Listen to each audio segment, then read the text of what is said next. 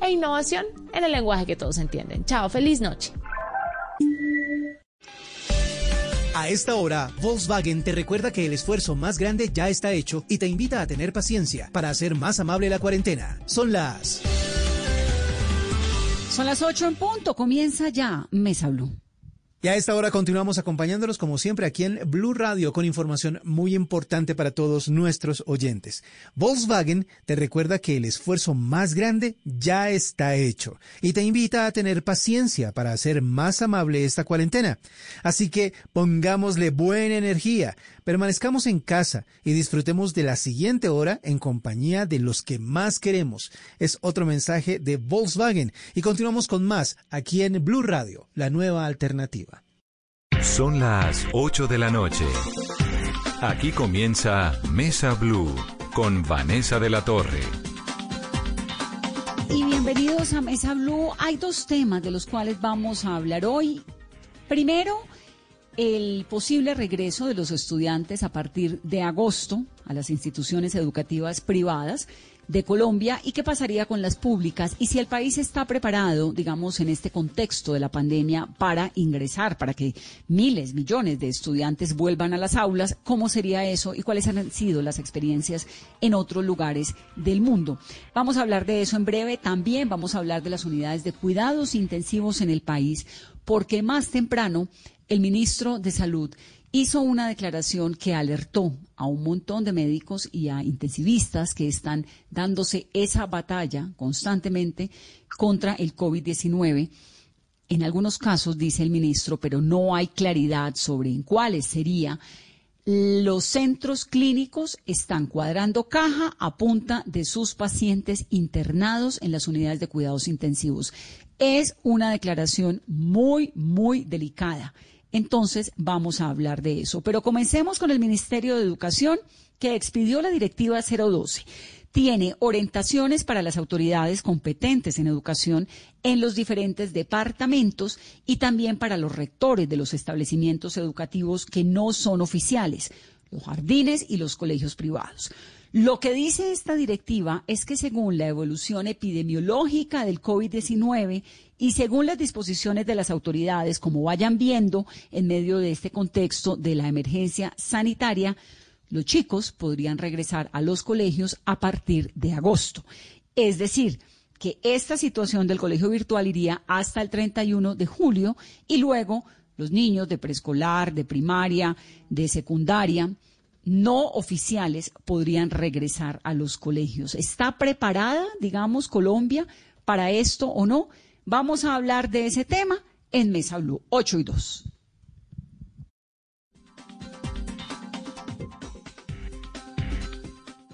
Estás escuchando Blue Radio. Aprovecha este espacio para descubrir nuevas pasiones. ¿Sabes tocar algún instrumento? ¿Te gusta pintar? ¿Cocinar? Es tiempo de cuidarnos y querernos. Banco Popular. Siempre se puede. Hoy en las casas las familias compartieron más. Otros se dejaron atrapar por un libro. Y muchos sonrieron con los juegos de mesa que volvieron a cobrar vida. Si hoy estas personas han hecho de este día un día extraordinario, tú también puedes hacerlo. Banco Popular Hoy se puede, siempre se puede.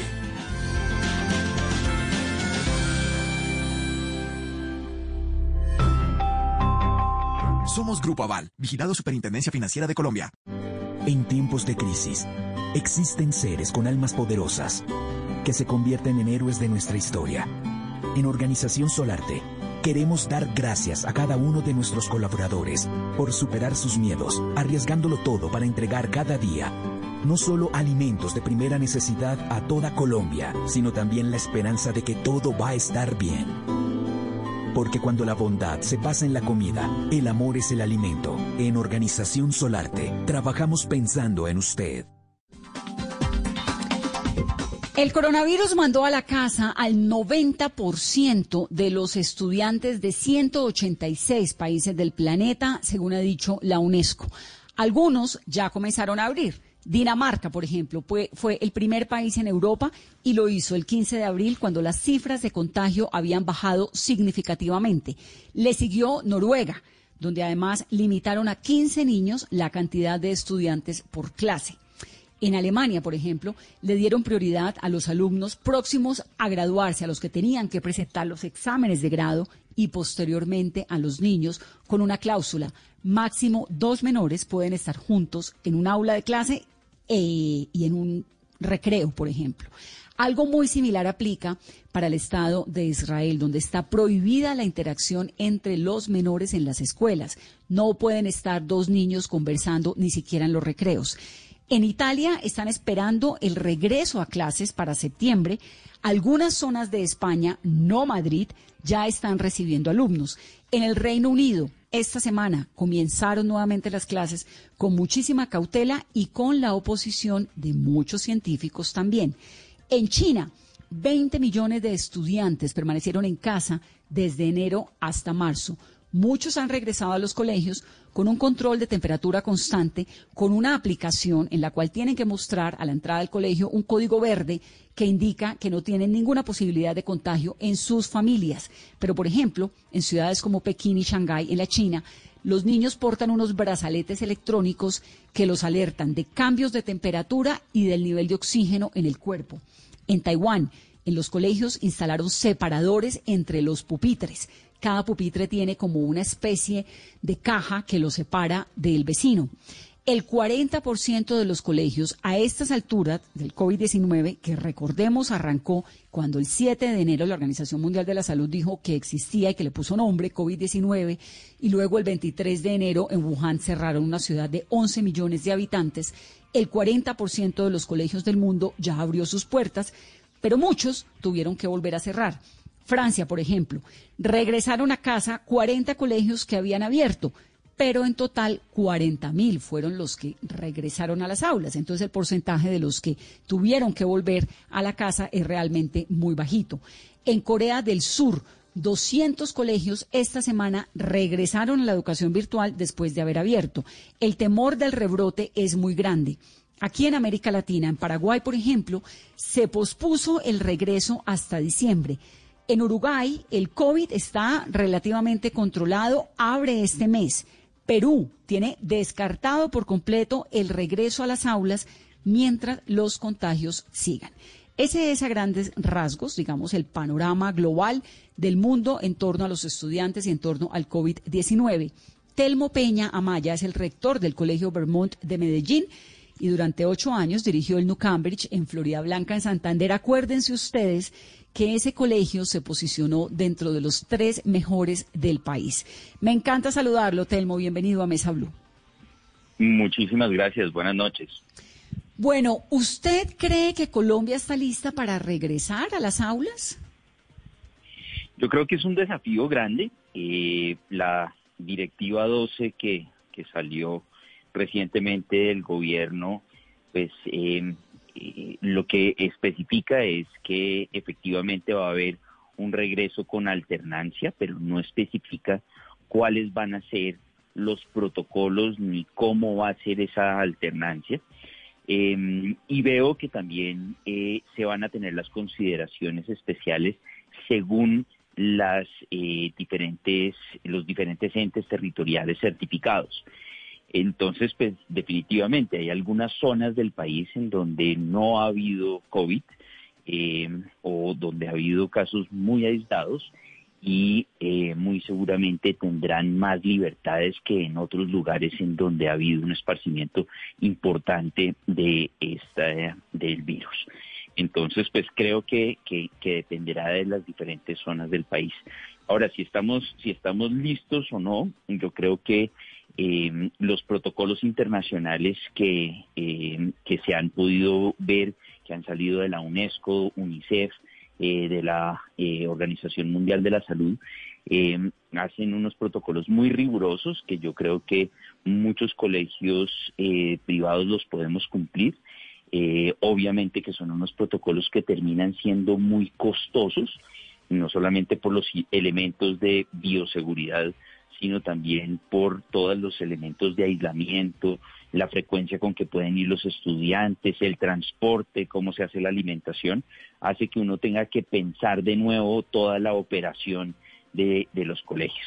Eh, hemos visto que podemos cumplir con los protocolos internacionales que se están emitiendo, pero estamos muy atentos también a trabajar con las secretarías de educación, como lo estamos haciendo en Medellín específicamente, para eh, diseñar unos protocolos que ofrezcan ante todo la seguridad de los niños y de sus familias, que creo que es lo más importante y creo que es lo que más nos interesa a todos. Rector, cuando usted dice protocolos internacionales, ¿a cuáles se refiere? Porque los chinos, como lo contamos hace un momento, pues les pusieron, eh, decidieron ponerle unos unas pulseras electrónicas a muchos estudiantes. Los otros armaron unos cajones en clase. En Israel no se pueden juntar dos niños. En Alemania permiten tres. Creo que todo el mundo está aquí experimentando todo. Entonces, ¿cuál es, digamos, el protocolo que uno diría, este de golpe funciona para Colombia?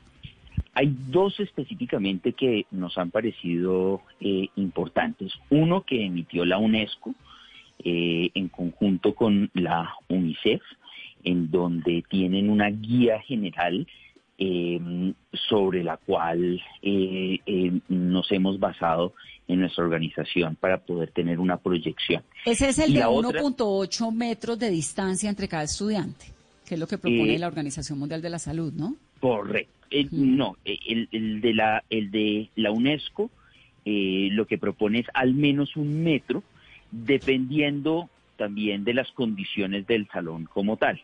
efectivamente, el, el, que usted menciona de, de la Organización Mundial de la Salud propone un 1.8 metros de distancia entre los estudiantes. Entonces, pues creo que, que, que va a depender muchísimo de cómo sean los lineamientos generales del Ministerio de Educación y el Ministerio de Salud y la adaptación de lo que hagan las secretarías de, salud y de educación de los entes eh, territoriales. Pero ahí hay una cosa muy importante y es que yo creo que eh, el trabajo no debe ser solamente del gobierno y solamente de las autoridades o solamente de los colegios.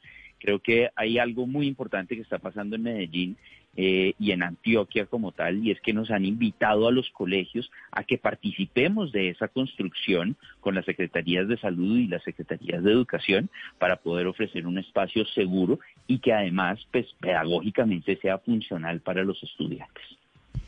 A mí lo que pasa es que me llama un montón la atención pensar que los niños latinoamericanos, en este caso los colombianos, van a tener esa disciplina férrea que tienen los asiáticos, por ejemplo, porque un niño japonés pues crece con unos principios muy distintos. Los japoneses se ponen tapabocas desde hace muchos años por el simple hecho de no contagiar al otro. Si yo soy japonesa y me levanto tosiendo por la mañana porque tengo carrasperita en la garganta, ese día me pongo tapabocas y salgo. Y los niños crecen con eso, ¿no? Metido como en el ADN. ¿Cómo va a controlar uno un montón de niñitos y pedirles disciplina cuando lo principal que es un niño es indisciplinado? ¿No? Pues yo creo que, que el hacer la caracterización eh, eh, es, es un poco difícil en cualquier escenario. Pues uno, uno pensaría que es más afín a las culturas europeas, eh, de golpe como la italiana, en donde pues tenemos unos rasgos característicos de estar cercanos, de saludarnos de beso, de abrazo, que es muy diferente a las características de, de los asiáticos. Eh, y creo que eso es un gran reto, eso será un gran reto el, el poder ver cómo lo vamos a hacer, pero creo que también es una oportunidad que tenemos en las instituciones de trabajar con las familias y de generar unos parámetros de disciplina. Ahora bien, yo creo que eh, también debemos tener en cuenta que habrá muchas familias que con toda razón dirán, hombre, yo no me le mido a poner a mi hijo eh, en este riesgo, ya sea porque tenga problemas respiratorios eh, en su infancia o que tenga algún miembro eh, en la familia que, que pueda estar en riesgo. Y eso abre una puerta muy importante que va a ser la virtualidad como una opción para que los estudiantes no se queden sin estudio y pueda haber entonces eh, la modalidad en donde esa virtualidad se pueda dar completamente a los estudiantes como se está dando, como una opción para esas familias. Lo importante ahí va a ser que entonces el Ministerio de Educación pueda reglamentar cómo se da esa virtualidad, porque ah, hay un vacío que tenemos en nuestro país y es que la virtualidad no existe una reglamentación definida de cómo se debe dar. Entonces creo que también hay que pensar en ese escenario, que es un escenario que naturalmente se va a dar en nuestro país. Rector, y por ejemplo, ¿cómo van a hacer y qué protocolos van a implementar para los momentos de los descansos donde los niños, pues obviamente no va a haber juegos en conjunto, pero sí van a tener momentos en los que van a correr, van a saltar? ¿Cómo van a controlar los descansos de los niños? Ahí tenemos un desafío muy importante que es mirar cómo se da esa movilidad y cuál es el distanciamiento que se puede dar y depende mucho de la infraestructura que se tenga en los colegios para tal fin. Eh, en Antioquia se ha visto que eh, los estudiantes em, eh, pues pueden llegar a tener específicamente zonas en donde puedan ejercitarse y que puedan hacerlo en el aire libre y que puedan tener esa posibilidad con un distanciamiento que sea prudente. habrá que diseñar las formas de poderlo hacer em, pero pues eh, ahí es un poco incierto hasta que no haya los, las directrices absolutamente claras de, cómo hacerlo. Hay países en donde lo que han hecho es que se generan unas pausas activas, se quitan los momentos de descanso, eh, en donde los estudiantes pues por lo natural se buscan eh, y buscan acercarse, de tal manera que se acorta la jornada y eh, de esa manera se pueden ir más rápido a la casa. Y esas son algunas consideraciones que están teniendo eh, las diferentes secretarías de educación de que eh, pueda ser una posibilidad. La otra cosa que uno puede pensar es que si se da la alternancia, pues uno podría pensar que los grupos van a ser muy pequeños y el control que se puede tener con los estudiantes en ese sentido puede ser mucho mayor para que definitivamente dejen los espacios necesarios, no solamente en el recreo, sino también en los momentos de, alimentación, eh, que son eh, algo inherente a los colegios y que ocurre en las aglomeraciones. Entonces, ahí es el desafío de cómo se va a hacer esa, eh, ese distanciamiento. Rector, ahorita que usted habla de esto, de las pausas activas, de todo esto, la verdad es que hablar con usted es un lujo porque usted pues es un rector que llegó a un colegio en Florida Blanca, Santander, a posicionarlo dentro de los tres mejores colegios del país y de verdad que pues es un lujo escucharlo en medio de toda esta polémica. ¿Qué tan acertada o desacertada está siendo la educación virtual? ¿Cómo la está implementando usted? ¿Qué es lo importante ahorita? Yo creo que la educación virtual nos ha mostrado que sí es posible, que los estudiantes pueden tener unos avances muy significativos siempre y cuando tengan los recursos para poder acceder a ella eh, de manera efectiva. Es decir, tienen que tener una buena conectividad, tienen que tener un equipo en donde puedan trabajar tienen que tener la disponibilidad del equipo en unos momentos del día que sea lo suficientemente eh, nutritivo para que haya sincronía con su profesor y con los otros compañeros y de esa manera puede funcionar. Em, por fortuna, tanto en el Colegio de Florida Blanca como en el Colegio de Medellín y los otros siete colegios que hacen parte de la red de colegios para la cual em, yo, yo eh, trabajo, eh, pues hemos podido hacer esas estrategias con mucha efectividad. Pero también notamos eh, colegios muy cercanos que están teniendo dificultades porque no habían tenido un desarrollo digital dentro de sus estudiantes o no tienen los equipos los estudiantes para poder desarrollar estas actividades, lo cual lo hace muy difícil. Eh, creo que los esfuerzos que ha hecho el Ministerio de Educación han sido enormes eh, por generar diferentes alternativas, pero pues es claro que se están abriendo unas brechas gigantescas en términos de aprendizaje de los estudiantes eh, entre los colegios públicos y privados o los colegios que tienen los recursos y los colegios que no tienen los recursos. Sí, hay una diferencia enorme entre el computador y no. El que lo tiene y el que no. El que tiene internet y no. Definitivamente. ¿No? Definitivamente. está, es clarísimo. Es clarísimo, es clarísimo. Eh, en los primeros días de, las, de la pandemia, en donde encontramos estudiantes que no tenían computador, que, que fuera de ellos o que tenían problemas de conexión, pues esos niños les costaba muchísimo trabajo. Nosotros a esos estudiantes en los primeros días pues les mandamos algunos, algunas guías. Afortunadamente en, el colegio en Medellín le damos un computador a, cada uno de los niños de secundaria y los niños de primaria por fortuna podían acomodarse en la casa eh, y, hicimos un censo para que así lo pudieran tener. Eh, pero sabemos que eh, definitivamente es muy complejo para aquellas familias que no tienen esa posibilidad o para aquellos colegios que tampoco hayan ingresado en, en todo el modelo digital. Es muy frecuente encontrar colegios eh, antes de la pandemia eh, que tenían un discurso frente a, la, eh, a lo digital y a los medios digitales completamente apartado, que no lo consideraban como una opción y decían no hay que tener a los niños cerca a estos aparatos hasta que lleguen a la universidad o muy tarde en el bachillerato. Y pues esto nos está mostrando lo contrario. La ciudadanía digital es un imperativo en el que tenemos que trabajar.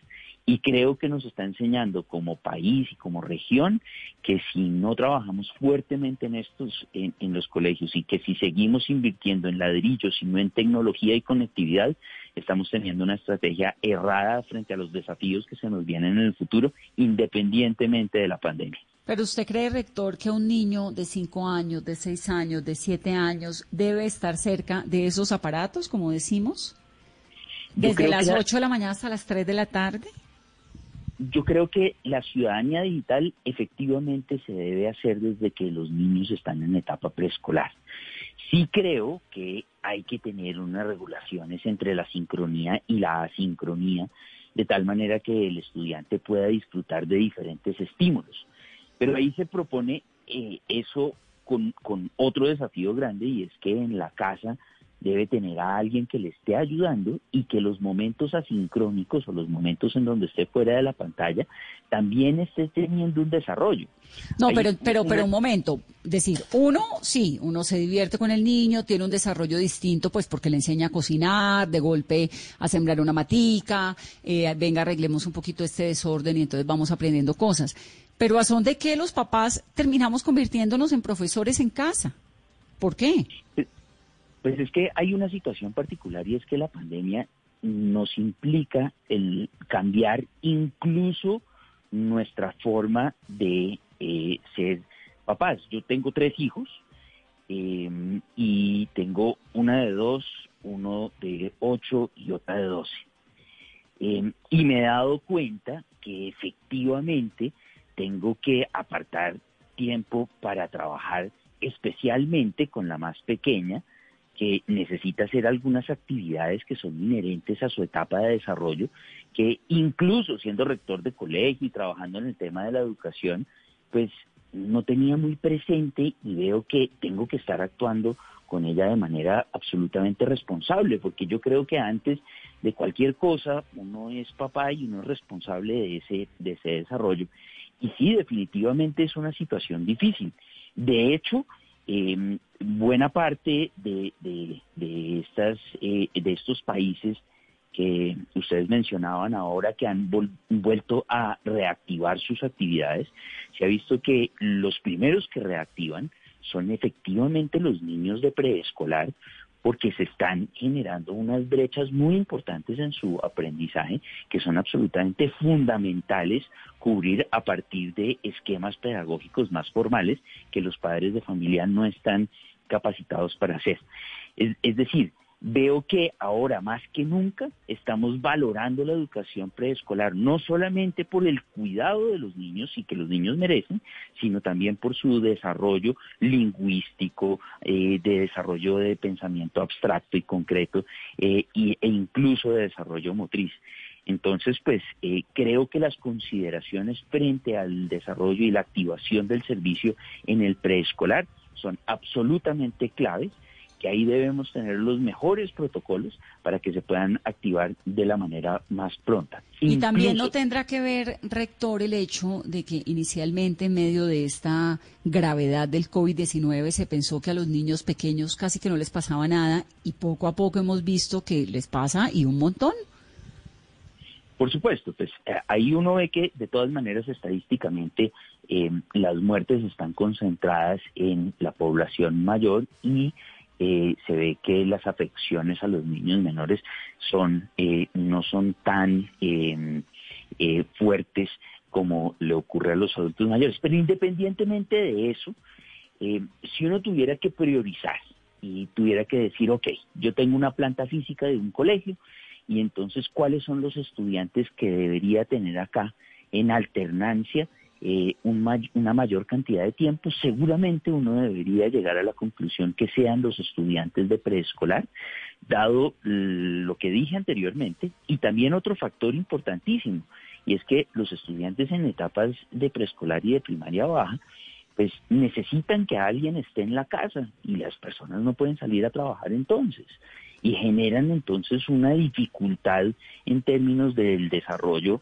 eh, también económico y, laboral de las personas muy importante. No, y el nivel de pues, exigencia de los chiquitos en la casa es altísimo, y los papás trabajando y el estrés y, y conectes al computador.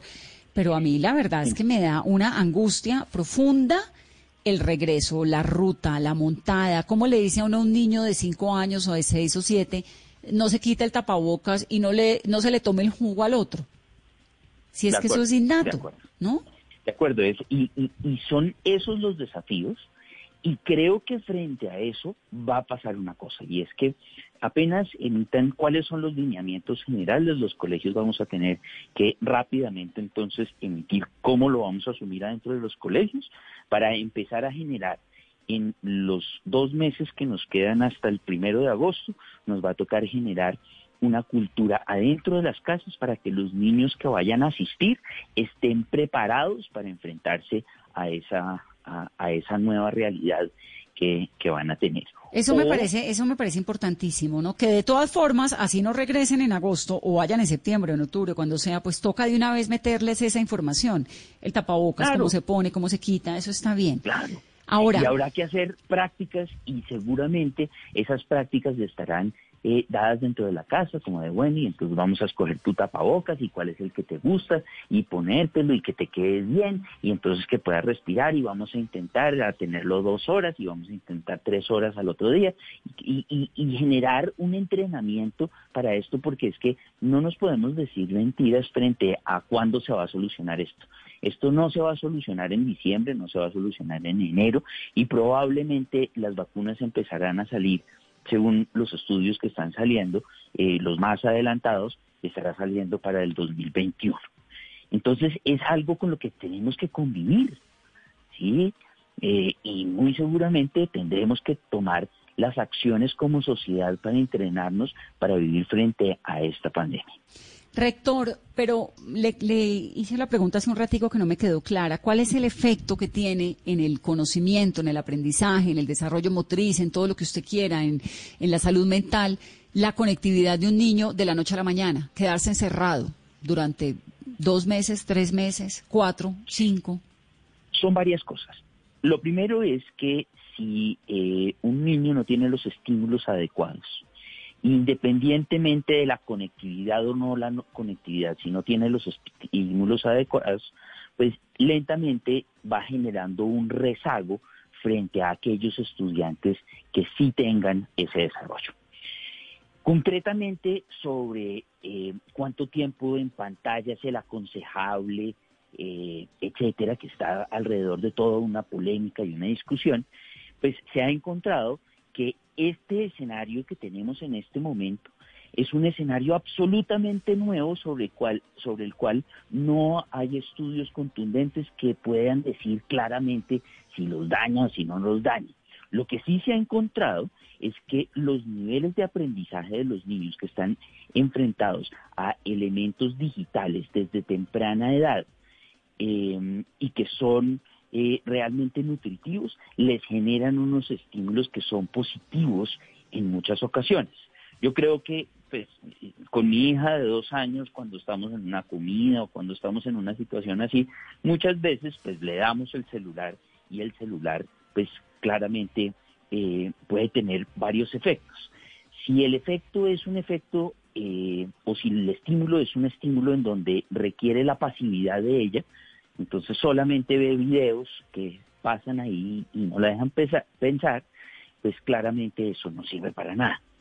Pero hay muchos otros materiales en donde sí requiere que resuelva problemas, que arme rompecabezas, que identifique colores y que interactúe con el aparato de manera adecuada.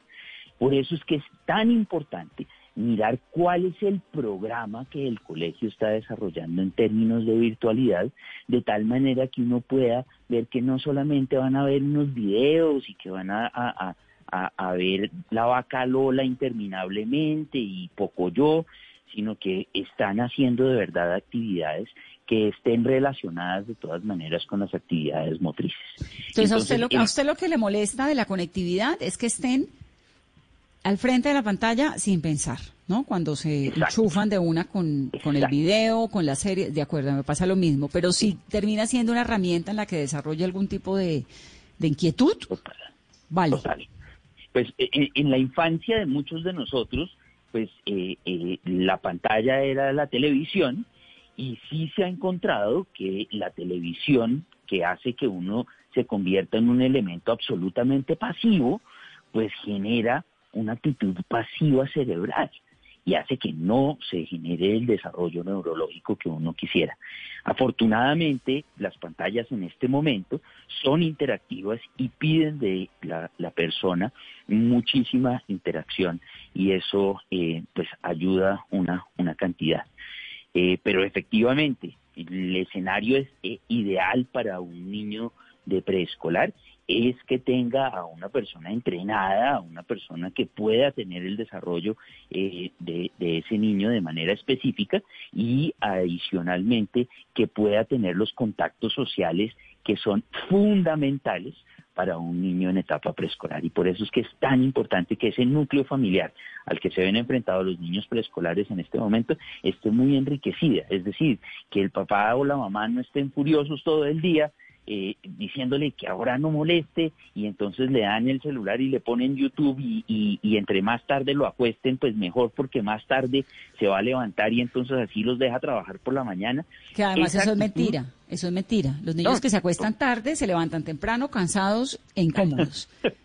Eh, eh, muchas veces es así, pero entonces se genera toda una dinámica que es así, no es nutritiva para los niños y pues ahí es donde no funciona. Y creo que los, eh, los colegios que tienen los preescolares y los preescolares están haciendo esfuerzos enormes de guiar y acompañar a los papás para que se puedan dar los estímulos adecuados. No es fácil, requiere tiempo, requiere de un esfuerzo, por supuesto que sí, pero son nuestros hijos. Y yo me pregunto, si uno va a la oficina todos los días, trabaja todos los días con toda la vehemencia, uno, ¿por qué lo hace? Lo hace por los hijos. Entonces, pues, hombre, ahí uno tiene que escoger las prioridades. Creo que las, los puestos de trabajo tienen que entender cuando haya padres de familia que necesiten tener una atención con los niños y pues hacer todo lo posible para que los niños no se vayan a rezagar. Eso creo que debe ser una prioridad colectiva que tenemos como humanidad. Lo más importante son los niños. Telmo, muchas gracias, rector. Me encanta hablar con usted. Bueno, no, muchísimas gracias por la invitación. Gracias por estar aquí en Mesa Blue 833. Otra rectora, Cristina Rojas, que es la directora del Jardín Infantil Alemán Hansel y Gretel, que queda en Bogotá. Ella es especialista en gerencia educativa y además es profesora. Cristina, bienvenida a Mesa Blue. Muchas gracias, Vanessa. Muchas gracias por la invitación. ¿Cómo le ha ido con esto de la educación virtual con los chiquitos? Pues como decía el rector eh, del Colegio de Vermont de Medellín, para nosotros esto todo ha sido un reto muy grande. Nosotros hay una diferencia enorme entre los niños en edad escolar y aquellos niños que están en edad preescolar. Nosotros em, tenemos niños desde los cuatro meses de edad hasta los cuatro años. Entonces se vuelve muy difícil esta virtualidad para nosotros. Sin embargo, los profesores han hecho un esfuerzo grandísimo para que esto, para que se pueda hacer algo virtual con los niños. Obviamente la exposición de ellos a, los computadores, según también lo que dice la directiva eh, del Ministerio de Educación, es mucho menor que la de los niños, eh, por ejemplo, que están en primaria. Nosotros eh, hemos tratado de, de, pues, del desarrollo de los niños. Nosotros tenemos, los niños tienen diferentes fases del desarrollo y se ve muy, muy cohibida la parte socioafectiva, que es supremamente importante a esta edad. y la parte motora. Entonces, eh, sí, lo hemos hecho, hemos hecho clases de yoga, hemos hecho la parte socioafectiva, eh, toda la parte cognitiva desde donde podemos y, y con, con el tiempo, incluso hemos acompañado a los niños de manera virtual a que almuercen. Todo lo que hacíamos en el jardín lo estamos tratando de hacer de una u otra manera, con conexiones, más conexiones, no tan largas, pero más conexiones teniendo en cuenta las edades y también la capacidad de estos niños tan pequeños de tener eh, concentración. O sea, si usted piensa, nosotros tenemos, los niños por cada año de vida tienen cinco minutos de concentración. Entonces, pues ha sido un poco difícil, la verdad, ah, pero lo esa no me la sabía. O sea que un niño de 7 años tiene 7 por 5, 35 minutos de concentración. Sí, así es, más o No, menos. pues con sí, razón. Y ahora entonces les están pidiendo que estén de 8 de la mañana a 4 de la tarde. Claro, esto, esto es una cosa, sobre todo para los niños más pequeños, eh, no es solo para ellos eh, eh, muy- un reto muy grande, sino también para los papás. Como decía también el rector, los papás en, en nuestras edades empiezan a, ser los que nos ayudan, los que tienen que estar pendientes. Es muy diferente, usted puede sentar a un niño de siete años al frente de un computador que es de dos, tres, cuatro horas pero un niño de dos años usted no lo puede sentar solo. La mayoría de las actividades van en, acompa- en acompañamiento, acompañamiento de los papás. ¿Y cómo piensan hacer, con- cómo piensan hacer ustedes en el jardín, por ejemplo, ahora, Cristina, si hay la posibilidad de que regresen los chiquitos? No sé si en Bueno, agosto, este- pero de golpe en septiembre. Sí, ¿Cómo piensan sí, hacer? ¿Qué, qué plan tienen?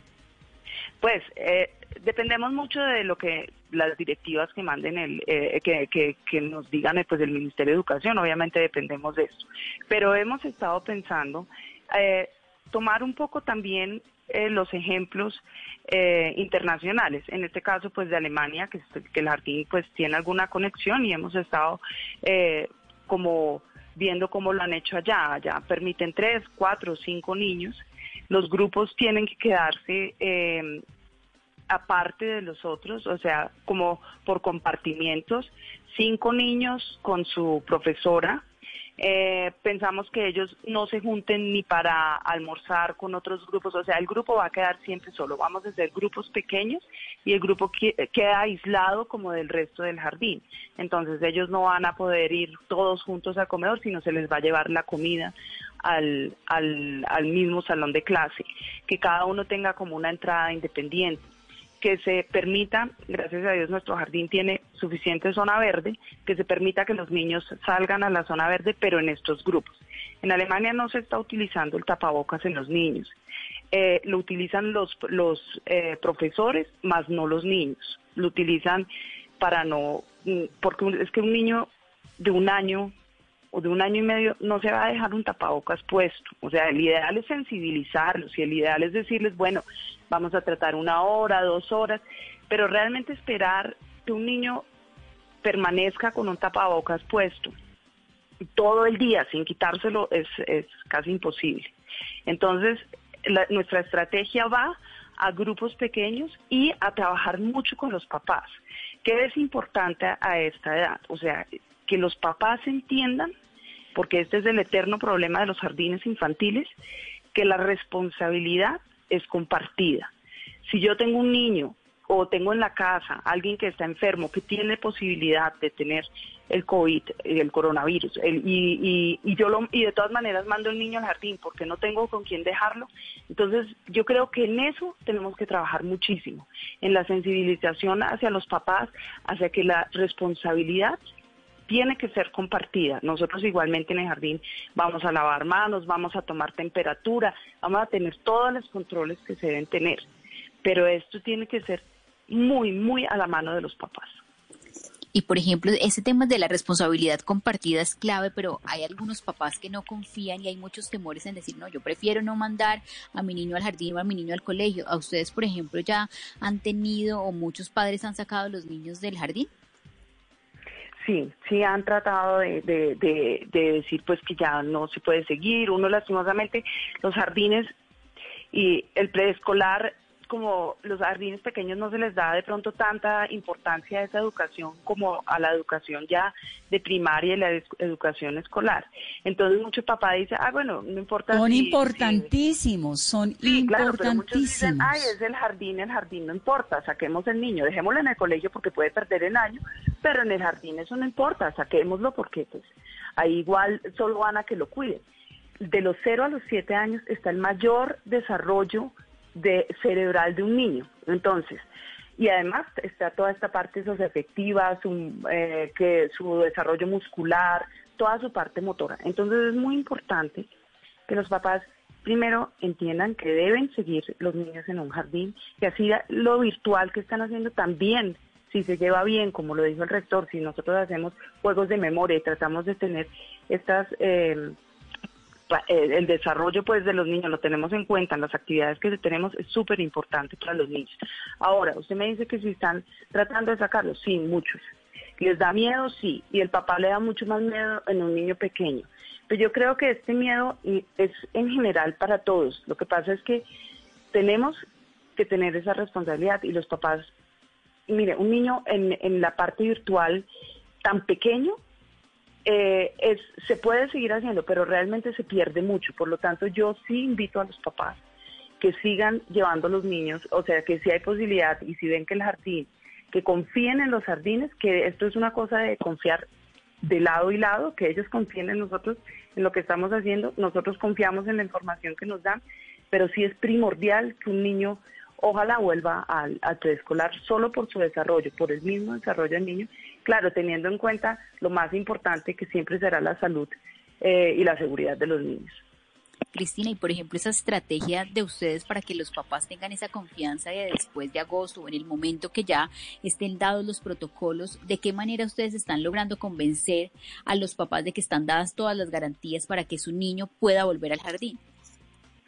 Mira, Hansel y Gretel es un jardín de 30 años. Nosotros tenemos papás que tienen sus, eh, tuvieron sus hijos, tienen ya sus segundos hijos.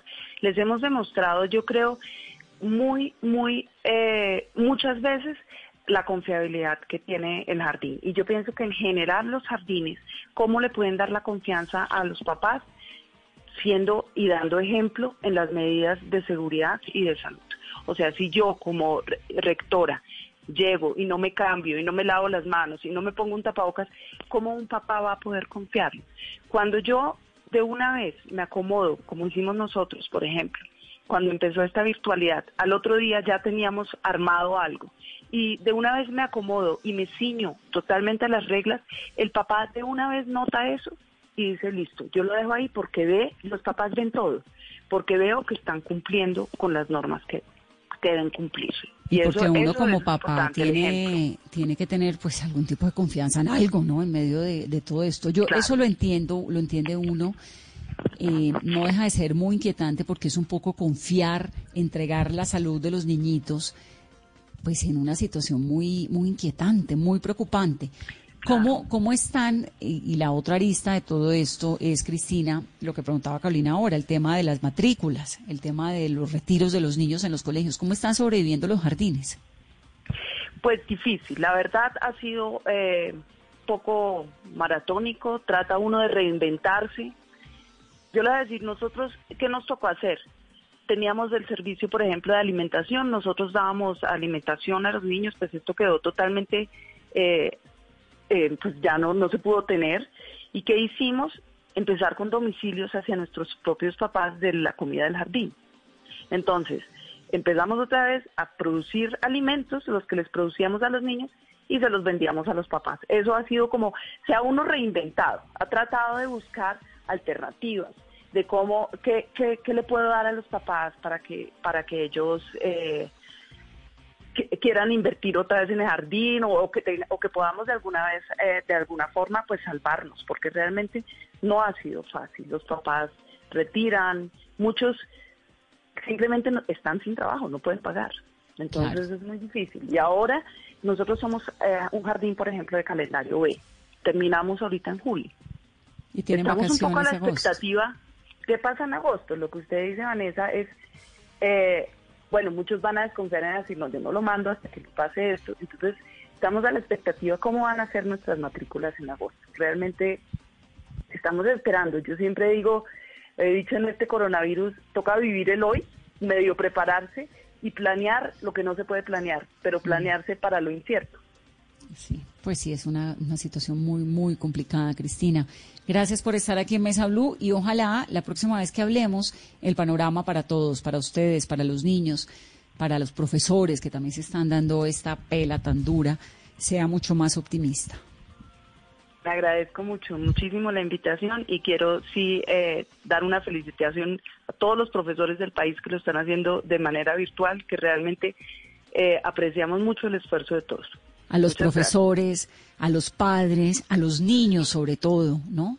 Que se están dando esa paciencia, esa creatividad. No, realmente esto es una generación de uno lo que pasa es que en, el en la vida cotidiana como lo está viviendo con este agita y con este nerviosismo y con esta eh, pues con tanta incertidumbre tiene muy poco espacio para la reflexión pero la verdad es que aquí todo el mundo está haciendo pues una tarea heroica los profesores los niñitos ni se diga por Dios los niños llevan eh, por bajito 60 días encerrados ¿no? Sí. Eso es mucho tiempo. Sí, muy terrible. muy irritables. Y los niños, eh, los niños son niños, necesitan moverse. Así es. Claro, es que, ese es mi punto cuando digo cómo vamos a controlar esa cantidad de niñitos, porque los de 15, 16, vaya y venga, pero usted cómo le dice a un bebé que no se le ponga el tapabocas al amiguito o que no le comparte el jugo.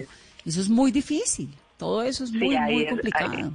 ahí va la responsabilidad de los papás, que manden los niños bien y que nosotros mantengamos eso, esa salud que ellos traen de su casa, la podamos mantener en los jardines infantiles. Un trabajo de todos. Gracias, Cristina. Es la directora del Jardín Infantil Alemán Hansel y Gretel en Bogotá. 8.46. Vamos a hacer una pauta, eh, pausa para comerciales rápidamente, y a regreso hablamos con el presidente de la Confederación Nacional de los Padres de Familia.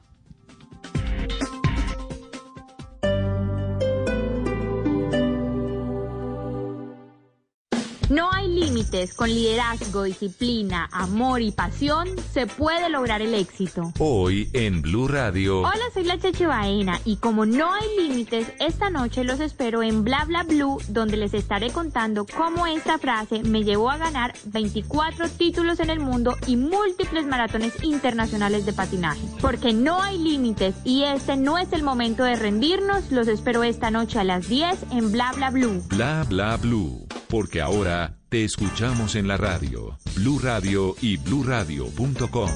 La nueva alternativa. Cuando creíamos que teníamos todas las respuestas, de pronto cambiaron todas las preguntas. Mario Benedetti. Blue Radio, la nueva alternativa.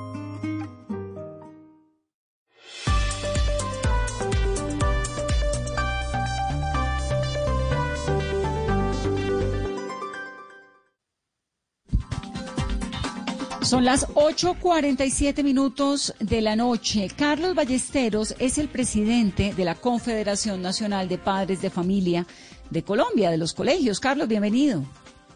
Muy buenas noches, Vanessa. ¿Cómo van ustedes a todos los oyentes de Blue Radio? Pues nosotros aquí cada día viviendo con el afán diario, como dice uno, y tratando de comprender las decisiones, las posibilidades, etcétera. Ustedes, como Confederación Nacional de Padres de Familia, ¿Qué opinan sobre la posibilidad de que los chicos y las chicas regresen, los niños también al colegio a partir de agosto? Vanessa, y para todos los padres de familia, una preocupación muy grande y ya mañana en una audiencia que envié hoy el video, le dije a la señora ministra y mañana vamos a participar en la Comisión Cuarta del Senado en un debate de control político. Si la ministra persiste en su terquedad de obligar a retornar a las clases presenciales a los niños, la hacemos responsable de los niños que lleguen a fallecer o de los niños que lleguen a contagiar. Aquí ella tiene que entender que, que hay una comunidad educativa con padres de familia, con maestros, con rectores, y que tiene que sentarse en una mesa de concertación para mirar cómo se construyen los protocolos de prevención si es que se piensa regresar, pero ante todo mirar cómo se puede mitigar el riesgo del contagio. Los colegios no están preparados, no tienen las medidas de bioseguridad, no está eh, todavía construido un, lineamiento general de protección intraescolar, lo que ustedes estaban analizando hace un momento con Cristina y lo que usted sabiamente ha deducido.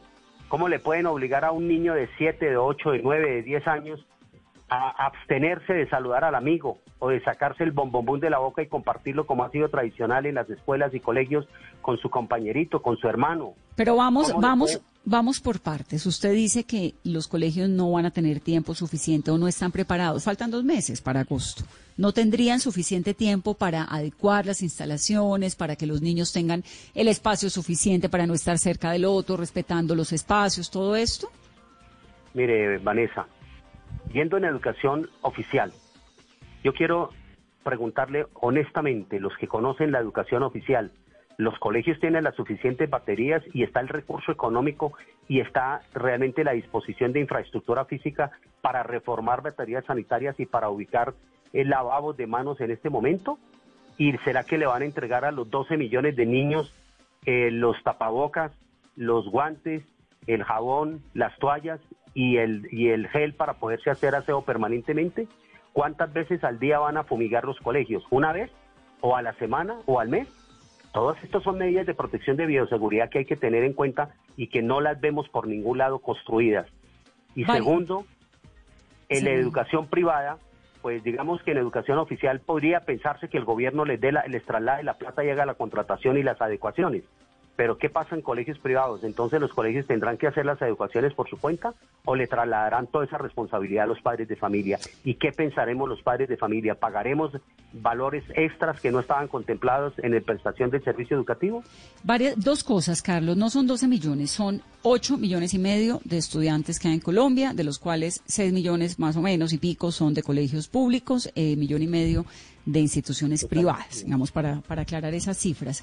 Eh, ¿Cuál es la propuesta que hacen entonces ustedes? Si los niños no van al colegio ahora, ¿cómo sería esa continuidad de la educación? ¿Los padres deben seguir pagando matrículas completas? ¿Qué proponen? Sí, muy buena pregunta porque eso nos lleva a un análisis. En colegios privados, por ejemplo, lo que, lo que firmaron y lo que hemos recogido a nivel nacional de las encuestas con padres de familia es que ellos firmaron un contrato de prestación de servicios de educación presencial, no semipresencial, ni a distancia, ni virtual máxima y se suma aquí, Vanessa, que no existe regulación expresa de la educación virtual en Colombia para primaria, para secundaria, tal vez para educación técnica, tecnológica y universitaria parcialmente. Por ende, el contrato de mutuo tracto entre padre y colegio cambia su naturaleza jurídica y así lo han expresado varios abogados que hemos consultado. Y fuera de eso, los padres de familia también ya lo tienen muy claro de que les cambiaron la modalidad del contrato. Entonces, si se sigue en lo que dice la ministra, la educación de alternancia como parcial solución al problema de retorno o no retorno, pues entonces también los padres de familia, eh, lo que, la pregunta suya, ¿será que entonces los padres están obligados a pagar el 100% de la, del servicio educativo? Yo creo que aquí hay un problema que la ministra tiene que resolverle al país y a los padres de familia. ¿Qué hemos dicho nosotros como propuesta?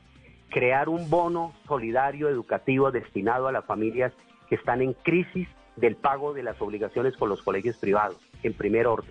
No un crédito educativo, porque eso muchos padres de familia perdimos el empleo, otros no tienen fuentes de ingreso propia, etcétera.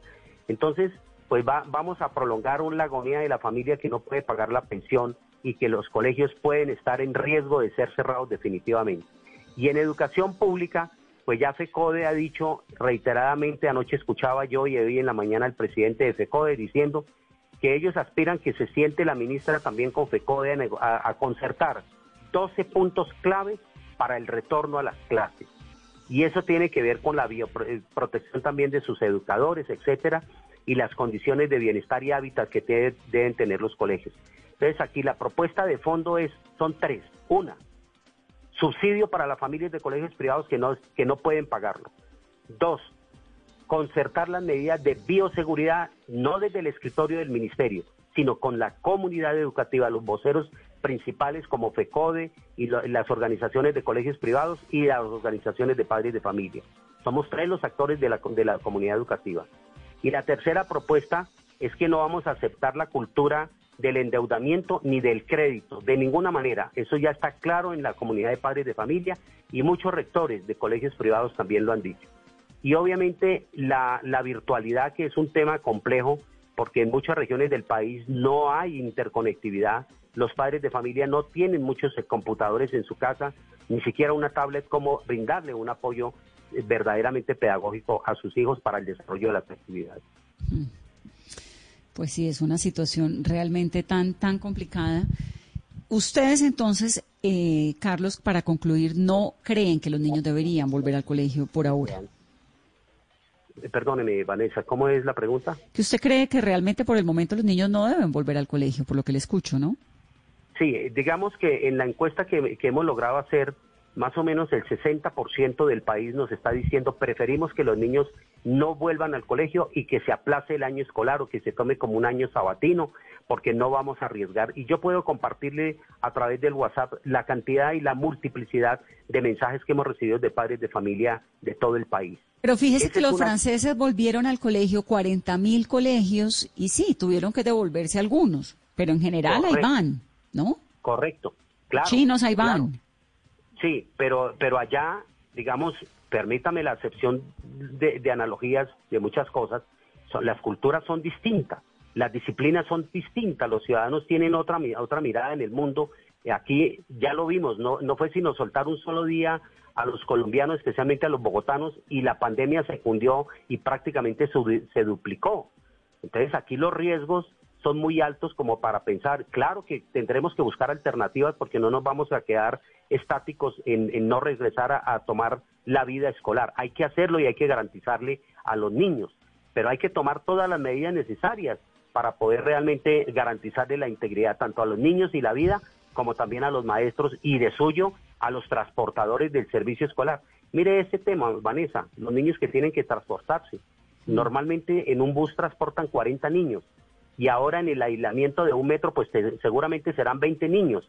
Entonces, la Secretaría tendría que duplicar la contratación, la Secretaría y el Ministerio, duplicar la contratación de buses para el transporte de niños y en los colegios privados, entonces la pregunta es, los padres tendrán que pagar el doble del transporte escolar a, al, al, hecho de que entonces un transportador no va a poder cumplir la misma ruta por el mismo precio? No, por ahora en los colegios privados bajaron incluso el, el, transporte, porque están haciendo un plan de contingencia de poder pagar solamente el servicio básico, ¿no? A los transportadores, a las personas que cuidan, pero como no hay un gasto de transporte de gasolina por el momento, pues claro, hay un ahorro. Claro, Vanessa. Pues don Carlos, yo yo lo escucho y, y mire, el, el tema de esto es que por donde uno oiga, todo el mundo tiene algo de razón y como es un asunto tan, tan, tan, tan complicado, tan, en el que no tenemos experiencia, en el que nadie sabe, ¿no? ¿Para dónde es que toca?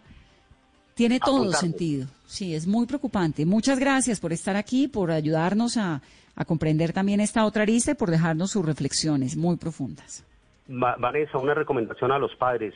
Tenemos el correo electrónico confenalpadre2011, confenalpadre2011 arroba yahoo.com y el móvil 310-264-9971. Y estar atentos mañana al debate de la Comisión Cuarta del Congreso, en donde la ministra tendrá que brindarnos todas estas explicaciones.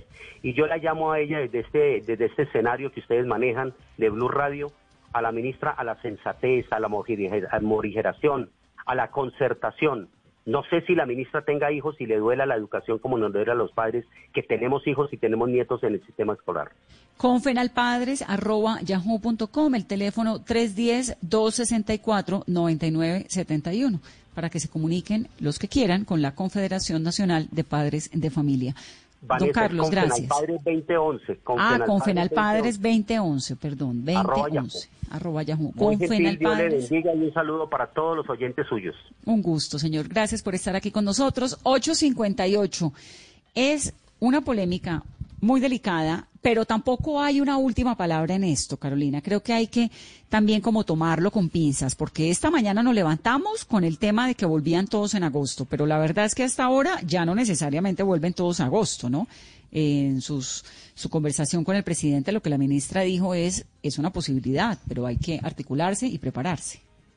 Exactamente, Vanessa, lo ha dicho, no todos los estudiantes van a volver a las aulas desde el primero de agosto. Se está hablando como desde hace varias semanas, Vanessa, de alternar la presencialidad con la virtualidad y que este tiempo que hacen el anuncio con tanto tiempo hasta cuando finalicen ya las clases virtuales es para poder ultimar los detalles y articular con las secretarías de educación de los diferentes municipios en el país y así poder definir bajo qué protocolos y bajo qué modelos es que pueden regresar a las aulas. Y no va a ser en un 100%, es decir, los niños no van a estar en el salón de clase, por ejemplo, en muchos colegios oficiales con sus más de 25 o 30 compañeritos. No, es que no se puede. Además, eh, la iniciativa inicialmente, valga la redundancia, es para colegios privados, ¿no? Y a ver cómo va pasando. Faltan dos meses. Tomémonosla por el momento con un poco de calma, lo de siempre, cuidemos a los niños, que se diviertan, que jueguen, que aprendan, pero que también aprendan otras cosas que la vida les está enseñando, a sobrevivir, por ejemplo. Feliz noche, es miércoles, esto es Mesa Blue, nos escuchamos mañana.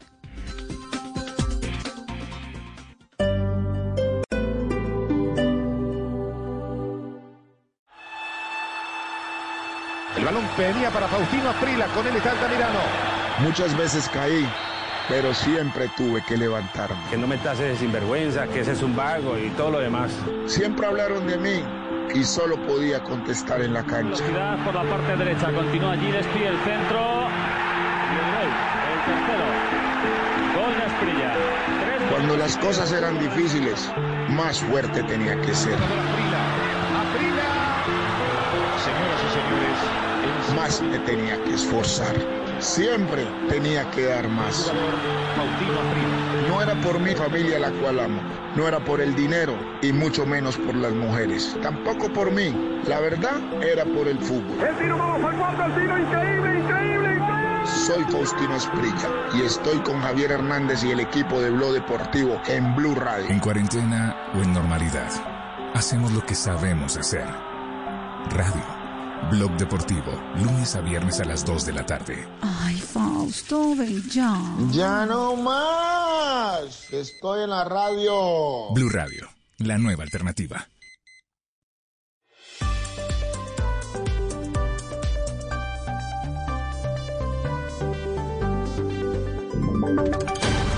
Voces y sonidos de Colombia y el mundo en Blue Radio y bluradio.com, porque la verdad es de todos.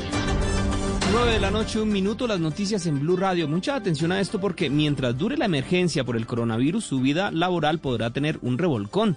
El gobierno autorizó cambios drásticos en la distribución de los turnos y permitirá el pago a plazos por, por plazos de la prima de junio, los nocturnos, los dominicales, los festivos y las horas extras, siempre que el trabajador esté de acuerdo. ¿Cómo es esto, Marcela Peña? A partir de ahora, la jornada laboral podrá distribuirse en cuatro turnos de dos horas seguidas. Según el decreto 770, esto busca la reactivación económica, evitando a su vez el contagio. Si los turnos implican recargos, la empresa podría pagarlos en cuotas entre hoy y el 20 de diciembre. Otra opción son los turnos 8 por 36, es decir, máximo 36 horas a la semana. En esta modalidad, téngalo en cuenta, no se pagan recargos nocturnos, dominicales ni festivos. Como ya se había anunciado, las empresas podrán acordar el pago de la prima en tres cuotas de aquí a diciembre. Incluso las empresas que reciban el subsidio a la prima podrán pagar en cuotas. El gobierno les va a dar 220 mil pesos por cada trabajador que gane hasta un millón de pesos. Otra medida del decreto es que si a usted le suspendieron el contrato o lo mandaron de licencia no remunerada en abril, mayo o junio, el gobierno le pagará 160 mil pesos por cada mes como subsidio a través del programa Ingreso Solidario. Bueno, y otra noticia que tiene que ver con el bolsillo, porque si usted es empleado y gana hasta dos salarios mínimos, podrá recibir, en vez del subsidio de transporte, un subsidio de conectividad para que pague la factura del Internet en su casa. ¿Cómo es esto, José Carlos García?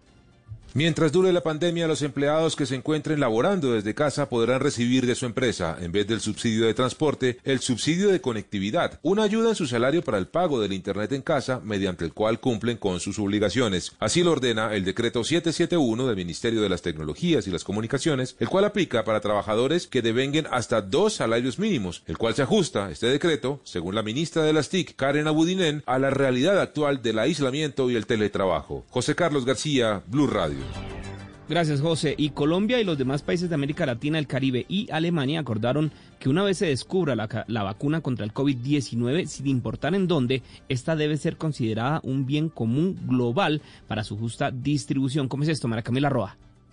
La canciller Claudia Blum participó en una videoconferencia de ministros de Relaciones Exteriores de América Latina, el Caribe y Alemania para fortalecer cooperación en la respuesta global frente a la crisis del COVID-19 y acordaron que cualquier remedio o vacuna eficaz que se identifique independientemente de quién lo descubra y en dónde sea distribuida de manera justa en todo el mundo en calidad de bien común global en cuanto esté disponible. Asegura la Cancillería que esta vacuna vacunación contra el COVID-19 deberá considerarse un bien común global. Gracias, María Camila. Y en otras noticias, 48 horas lleva desaparecido un taxista en Cali. El vehículo que conducía fue hallado en la recta que conduce hacia Palmira y su familia hace un angustioso llamado por información sobre su paradero. Nos informa Fabric